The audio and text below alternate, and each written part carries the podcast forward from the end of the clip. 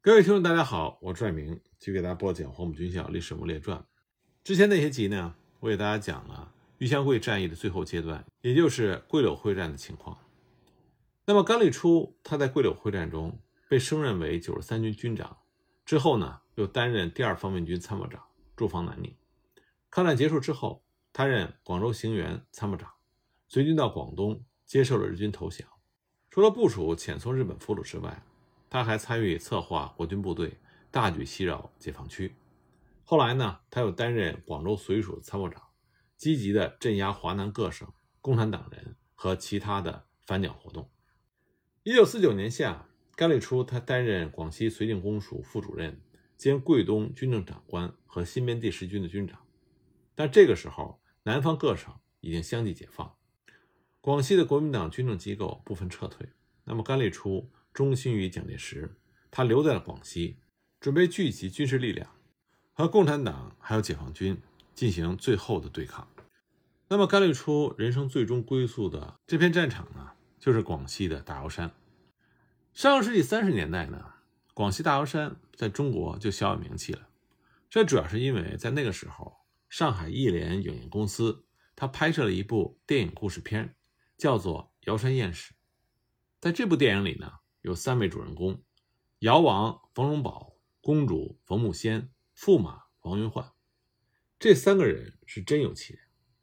这部影片讲的就是上个世纪三十年代新桂系开化瑶山地区的真实故事，也是广西人所演绎的原汁原味的广西故事第一次登上了中国的大银幕。那么神秘的大瑶山、多姿多彩的瑶族民族风情和极富传奇色彩的爱情故事。就让这部电影为世界打开了一扇了解广西的窗口。它的影响虽然远不及三十年之后风靡海内外的电影《刘三姐》，让世人对广西的了解和向往，但这是第一部反映广西少数民族生活的电影，当时是引起了一定的轰动的。尽管后来几乎没有人再知道它。那么，因为《侏罗纪》到《白垩纪》的造山运动的影响，广西境内呢就产生了很多的高山峻岭。和大大小小的盆地，大瑶山也是在这个时候出世的。瑶山呢，分为大瑶山和小瑶山，它们是五岭山脉南行的一支气势磅礴的大山脉。它的位置呢，是在广西境内中部稍偏东北，南北长大约是两百公里，东西宽大约是一百公里。民国年间的大瑶山，它和桂平、平南、武宣、象县、修仁等七个县交界。位于钱江、浔江、桂江之间，面积广阔，土地富饶。只不过呢，重峦叠嶂，道路崎岖，交通呢非常不便。在明朝的时候，由于大明朝廷对于广西的瑶族、壮族少数民族实行了非常严厉的镇压政策，就激起了当地少数民族的反抗。当时在广西的藤峡、八寨地区反抗不绝，前后延续了两百多年。比较著名的呢。要属瑶族的首领侯大狗所领导的武装起义，当时那支义军从瑶山的大藤峡出发，先后攻陷了武州、浔州、平南、荔浦等州府县城，一直打到了湖南、广东、江西等省。大明王朝是调集了大军，对大藤峡地区进行了十多次的围剿和镇压，但都是难以平定。最后呢，是指派了文武双全的都督韩雍，率领了十六万大军。围攻大藤峡的瑶区，当时呢，当地的瑶民在侯大狗的指挥之下凭险据守。韩雍的军队攻打北岸，义军就从大藤上横渡撤往南岸；韩军攻击到南岸，义军又从大藤上转移到北岸。那大明的官军越山渡江，疲惫不堪，义军又发起奇袭，所以韩雍的十六万大军屯军于高山险滩之前，旷日持久，始终不能取胜。这里所说的大藤，据说是一条粗大如斗的古藤，它横亘于大藤峡江岸的南北，两岸的瑶民呢都是攀藤而渡，所以这里呢也被取名为大藤峡。当时韩雍久攻不克，他认为呢他不能够剿灭瑶族的义军，都是因为这个神秘的横江大藤所致，所以他亲自率领着随从卫士到现场查看。他到了江岸边。果然看见一条古藤，像水桶般的粗细，横亘于急流之上。所以他就下令要斩断这个腰藤。那十数名精壮的明军士兵就轮流的用刀齐砍，砍的大藤居然流出殷红的血汁来，士兵们惊骇不已，就继续砍伐了一天，仍然不能将这个古藤砍断。天黑的时候，只好歇了下来。不料到了第二天早晨，这条古藤居然奇迹般的愈合了身子，被砍去的地方完好如初，一连数天都是如此。韩雍呢，听到报告之后大惊，前往查看。果然如此。那么，据说韩雍他饱读兵书，懂得奇门遁甲，所以他命令士兵们一边使劲的砍藤，一边呢在藤上被砍的地方淋下狗血。结果不到一个时辰，这条古藤就被砍断了，落到了江中。韩雍一看斩断了腰藤，就催动十六万大军加紧围剿，不出两个月就把义军镇压了，杀害了侯大狗等一大批瑶族的首领。那么韩雍呢，就把大藤峡改名为断藤峡，并且在原来古藤所在的位置立下石碑加以记载。而据说被砍断的古藤浮江而下，到了岸边停滞不前，流出了血红的汁水，把整个江面都染红。当地的老百姓惊恐不已。后来呢，有一位壮士下水把古藤打捞上岸，择地把古藤入土安葬，百姓们呢也点燃了香纸加以祭奠。这才平安无事，而当地呢也得名藤县。那么这片瑶山地区，一直到了清朝也没有几天安宁过。到了大清王朝的末期，这里就爆发了一场几乎把整个清廷掀翻的疾风暴雨。这就是对中国的近现代史产生深远影响的太平天国。至今在瑶山中的紫荆山里，仍然有东王冲的遗址，据说这是东王杨秀清烧炭聚义的地方。大瑶山内峰峦叠嶂，到处都是悬崖峭壁和幽深的峡谷，或者是原始森林。山外呢，则是大片的平原和丘陵相交的宽阔地带。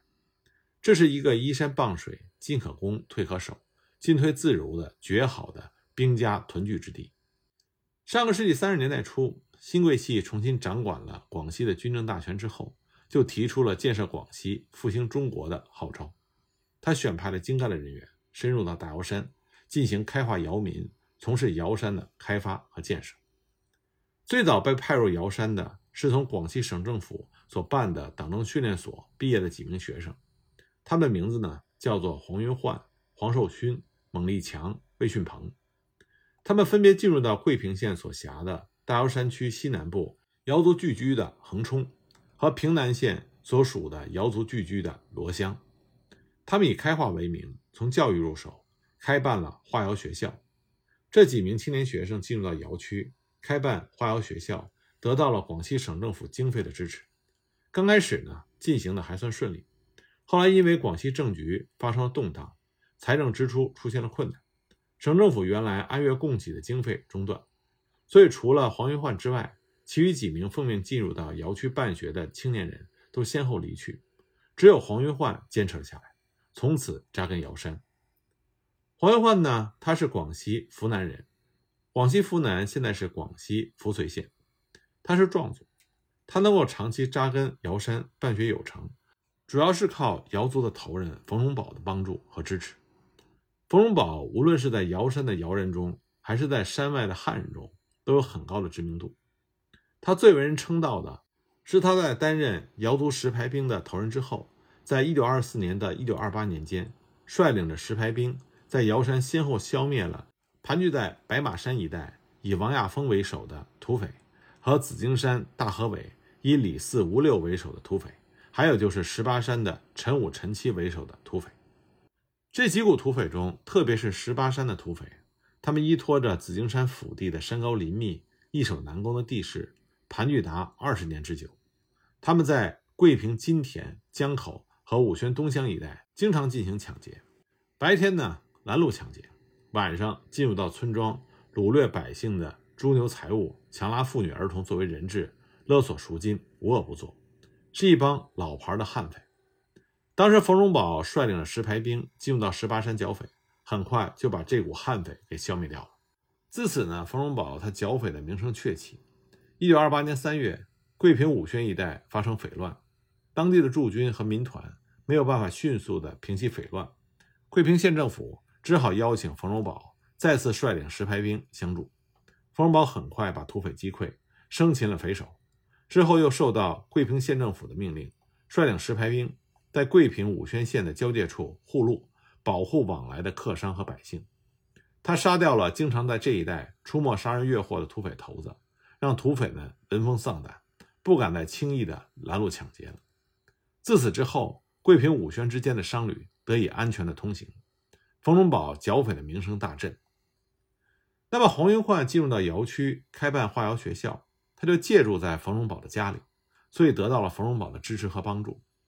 当后来广西省政府因为财政困难中断了化窑学校的办学经费之后，黄云焕得以坚持下来，就是依靠冯荣宝的资助。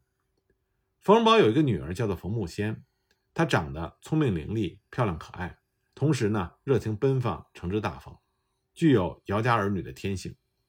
黄云焕又长得一表人才，所以两个人朝夕相处，日久生情。而冯荣宝呢也非常看重黄云焕，所以他就决定把女儿冯木仙许配给黄云焕，把黄云焕招为自己的女婿。从而可以进一步的控制瑶山地区。这场婚礼自然办的是非常的隆重，因为当时广西省政府主席黄旭初亲自赠送了贺礼。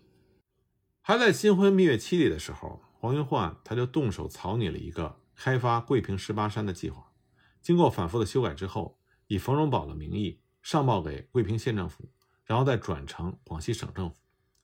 这个开发桂平十八山的计划，最后就到了李宗仁的手上。李宗仁十分欣赏这个计划，他觉得这个计划所提出的民族自治的构想是合乎三民主义精神，所以他立刻给予批准，而且还让黄云焕陪同着冯荣宝到省政府的所在地南宁来见面。冯荣宝来到南宁，受到了最隆重的欢迎和最高规格的礼遇接待。当时的《民国日报》南宁版更是以姚王携驸马公主前来省会进行了报道，吸引了不少读者的眼球。影响最大的还是李宗仁和冯荣宝结拜为兄弟。冯荣宝呢，当场宣布改封姓李。李宗仁在南宁和冯荣宝相处数日，他非常欣赏冯荣宝能够带兵剿匪，又在瑶山内外享有较高的威望。如果能够推进开化瑶山的计划，冯荣宝一定是一个不可缺少的人物。那么冯荣宝呢，看见李宗仁如此的看重他，也生出了士为知己者死的感情。冯荣宝这次到了南宁。开了眼界，长了见识。临别回到瑶山的时候，李宗仁又赠送给冯荣宝步枪一百支，子弹一万发，银元一万五千元，让他回到瑶山好好的创业。这次南京之行，黄云焕也大有收获。当时他拜见了行政长官、新闻媒体和各界有头有脸的人物，报告了十八山窑区他所制定的开化计划。当时《民国日报》就接连发表了。姚王驸马之瑶族新婚谈，以及黄云焕的长篇文章《瑶族风土人情之调查》等等。那么，广西省政府上下无人不知这位身怀壮志的壮族青年黄云焕，这让黄云焕成为了世人皆知的明星。他趁机呢，也向广西省的社会各界请求解囊相助，捐款资助他所办的化窑学校。他当时居然收到了足够开办三所学校的大量经费。广西省政府接着就任命了冯荣宝作为窑区区长，黄云焕作为助理，把十八山和紫荆山北部的横冲梁段，以及原属象县的小横冲、红台、洛溪、岭桂、六庙一带瑶族聚居的地区，统统划归给冯荣宝来管辖。同时呢，把这一带新划入窑区的地方编为三个行政乡，这就是宣化乡、开化乡和归化乡。黄云焕在窑区办学，他得到了广西省政府行政当局的支持，又得到了社会各界的赞助，所以他决定大展拳脚，在这三个新建立的乡政府所在地各创办一所花窑小学。从此呢，在桂平、象县、瑶山交界的窑区里，开始有了学校。黄云焕呢，他自己亲自担任木山乡花窑小学的校长，他用募捐得来的资金建了三间砖瓦房作为校舍。亲手在教室前种了一棵桂花树，寓意是十年树木，百年树人。冯荣宝呢也没闲着，他从南京回来之后，就按照李宗仁的意思，把领回的枪支分发给了姚民，每户给枪一支，子弹一百发。姚民非常喜欢枪，不过原来呢也只是用一些鸟铳、沙枪之类的，因为步枪比较贵，每支步枪至少也要花一百两百块钱才能买到，这都是富户人家买来看家护院用的。对于山里的姚民来说，想都不敢想。他们拿到这崭新的步枪和子弹，自然是爱不释手。那么冯荣宝就说：“这是我兄弟李总司令发给我们姚民的，让我们保管好，用来打土匪。”接着呢，他要把领回的一万五千元，按照每户五元作为安家费发给了姚民。接着呢，每户发给了一个装满着盐和炒辣椒的竹筒，一把砍刀，一条扁担，一把锄头。这样呢，冯荣宝就率领着一百多户姚民向十八山进发。迈出了开发瑶山的第一步。一九三二年呢，广西省政府批准在十八山建立了区一级的政权，归桂平县管辖，任命了冯荣宝作为区长。不久又改为木山区，之后又改为乡的建制，称之为木山乡，仍然由芙蓉堡担任乡长。广西省政府还批准在瑶区之内实行民族自治，由瑶乡颁布自治公约，开办花瑶小学。瑶区之内实行自由种植。政府不派捐，不收税，也不征丁拉夫。十八山位于大瑶山的最南端，居于钱江中游地带，是钱江的咽喉处，有着极大的战略价值。因为如果占据十八山，封锁钱江的话，就等于是切断了广西的商埠梧州和贵州重镇柳州之间的黄金水道。所以在民国年间呢，钱江之上经常有盗匪出没，劫掠商旅。商家们也把这条水道视之为是险途，当时就有民谣唱道：“说昂有一升米，莫溯藤峡水；囊有一文钱，莫上抚江船。”当然，黄云焕除了热心在瑶山办教育之外，还非常有心地策划保护这条黄金水道。他帮助冯荣宝在商道之上建立了哨所，以石牌兵保护商人过往瑶山。那么，按照商人货物的数量，收取一定比例的护送费，来供养哨所人员。在匪患最为猖獗的洪水界和黄水坪之间，设立了两处哨所，来往的商人由哨丁护送到两端的哨所。因为有哨丁的护送，来往的商人就增加了安全感，不用像过去那样躲避匪患、起早贪黑的赶路。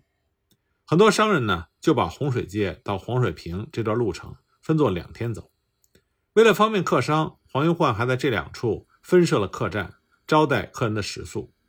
黄水坪的客栈不仅招待落宿的客商，还经营起了日杂百货，收购土特产品。久而久之，黄水坪就成为了十八山瑶区唯一的街市，这也繁荣了瑶山的经济。广西省政府当时对于瑶山的开发和开化也在紧锣密鼓地进行中。广西省政府邀请了中央研究院和中山大学以及当时中国国内很多的专家学者教授深入瑶山考察。这些人呢，就包括后来非常著名的。燕京大学社会学系的费孝通、王同惠，还有中国少数民族特种教育专家刘锡帆、民族学专家唐献之等人，他们分别对瑶山的自然地理、物产资源、民族社会进行了考察。特别是中山大学的师生们，他们不畏艰辛，多次长期的深入瑶山，遍历瑶山各村，采集标本，记得动物八百多种、三千两百多个，植物八百多种、数千件。其中有不少是非常有价值的，而姚民呢，因为他保持了比较古老的状态，在民族习俗、语言、服饰等人类学研究上也产生了巨大的贡献。那么，这些学术界的专家们在经过对瑶山的现场考察之后，就提出了广西省政府议决开辟瑶山案。这个提案呢，在一九三三年也获得了广西省政府的议决通过。可就在广西省政府大力推进瑶山的开发计划的时候，七七事变爆发了，当时全中国掀起了全民抗战的热潮，广西省的人力、物力和财力几乎全部都投入到了抗日战争中去了。那么，这个倾注了全国一大批专家学者的开辟瑶山案被迫终止。也正是在省政府和学术界开辟瑶山热潮的时候，一九三三年春，上海艺联影业公司派人南下广州设立办事处，筹拍以黄云焕、冯荣宝、李慕仙之间故事作为基础的电影故事片。片名叫做《瑶山艳史》。这部电影呢，主演者是游观人，还有著名的影星徐曼丽、广州的歌星罗慕兰、五星孔秀云等等，明星的阵容非比寻常。一九三三年九月，这部电影在上海各电影院公映，当时艺联影业公司在上海各报大登广告，曾经轰动一时。这部影片呢，也曾经获得了国民党中央党部的嘉奖。但是这部电影在当时引起了鲁迅的大为不快。鲁迅在九月十一日就以乳牛的笔名，在上海《申报》发表了题为《电影的教训》的文章，教训电影《瑶山艳史》的编导者，说这部片子主题是开化姚民，实际是招驸马，让人想起四郎探母这些戏本来。中国的精神文明主宰全世界的伪论，近来不大听到了。要想去开化，自然只好退到苗瑶之类的里面去。而要成这种大事业，则首先必须结亲。皇帝子孙也和黑人一样，不能和欧亚大国的公主结亲，所以精神文明就无法传播。那么，或许在那个时代受到鲁迅的批判也是一种殊荣。黄云焕并没有中断他在瑶山开化姚民的事业。一九四八年春，国民政府行宪推行五院制，黄云焕还竞选了立法院的立法委员。凭借着他在瑶山扎根将近二十年的历史和较高的知名度，他就当选为全国边区民族立法委员。转眼到了一九四九年，这个时候国共内战胜负已分，国民党呢兵败如山倒。那么黄云焕在这个时候在瑶山就收到了立法院的通知，让他赶赴广州开会，之后转移到台湾。他还预感到他自此一去恐怕再难回来。尽管他颇有不舍，但他最后呢还是去了台湾。时隔半个世纪之后，大陆和台湾的关系有了新的转机。黄云焕从台湾辗转寄信到瑶山。问候他的亲人，也问起当年他所创办的花瑶小学。那么他收到的回信里就告诉他，他亲手创办的花瑶小学已经改名为木山小学，已经发展成为完全的小学，有五个班级，教师十人，学生一百多人。从这点上来说，黄云焕是感到非常欣慰的。但是黄云焕从瑶山离去之后，音信全无。可是冯荣宝却没有舍得离开，留在了瑶山。那么，解放大军进军广西，冯荣宝呢也不知何去何从。那么，正当他心烦意乱的时候，一个不速之客登门了。那么，这个人到底是谁呢？我们下一集再继续给大家讲。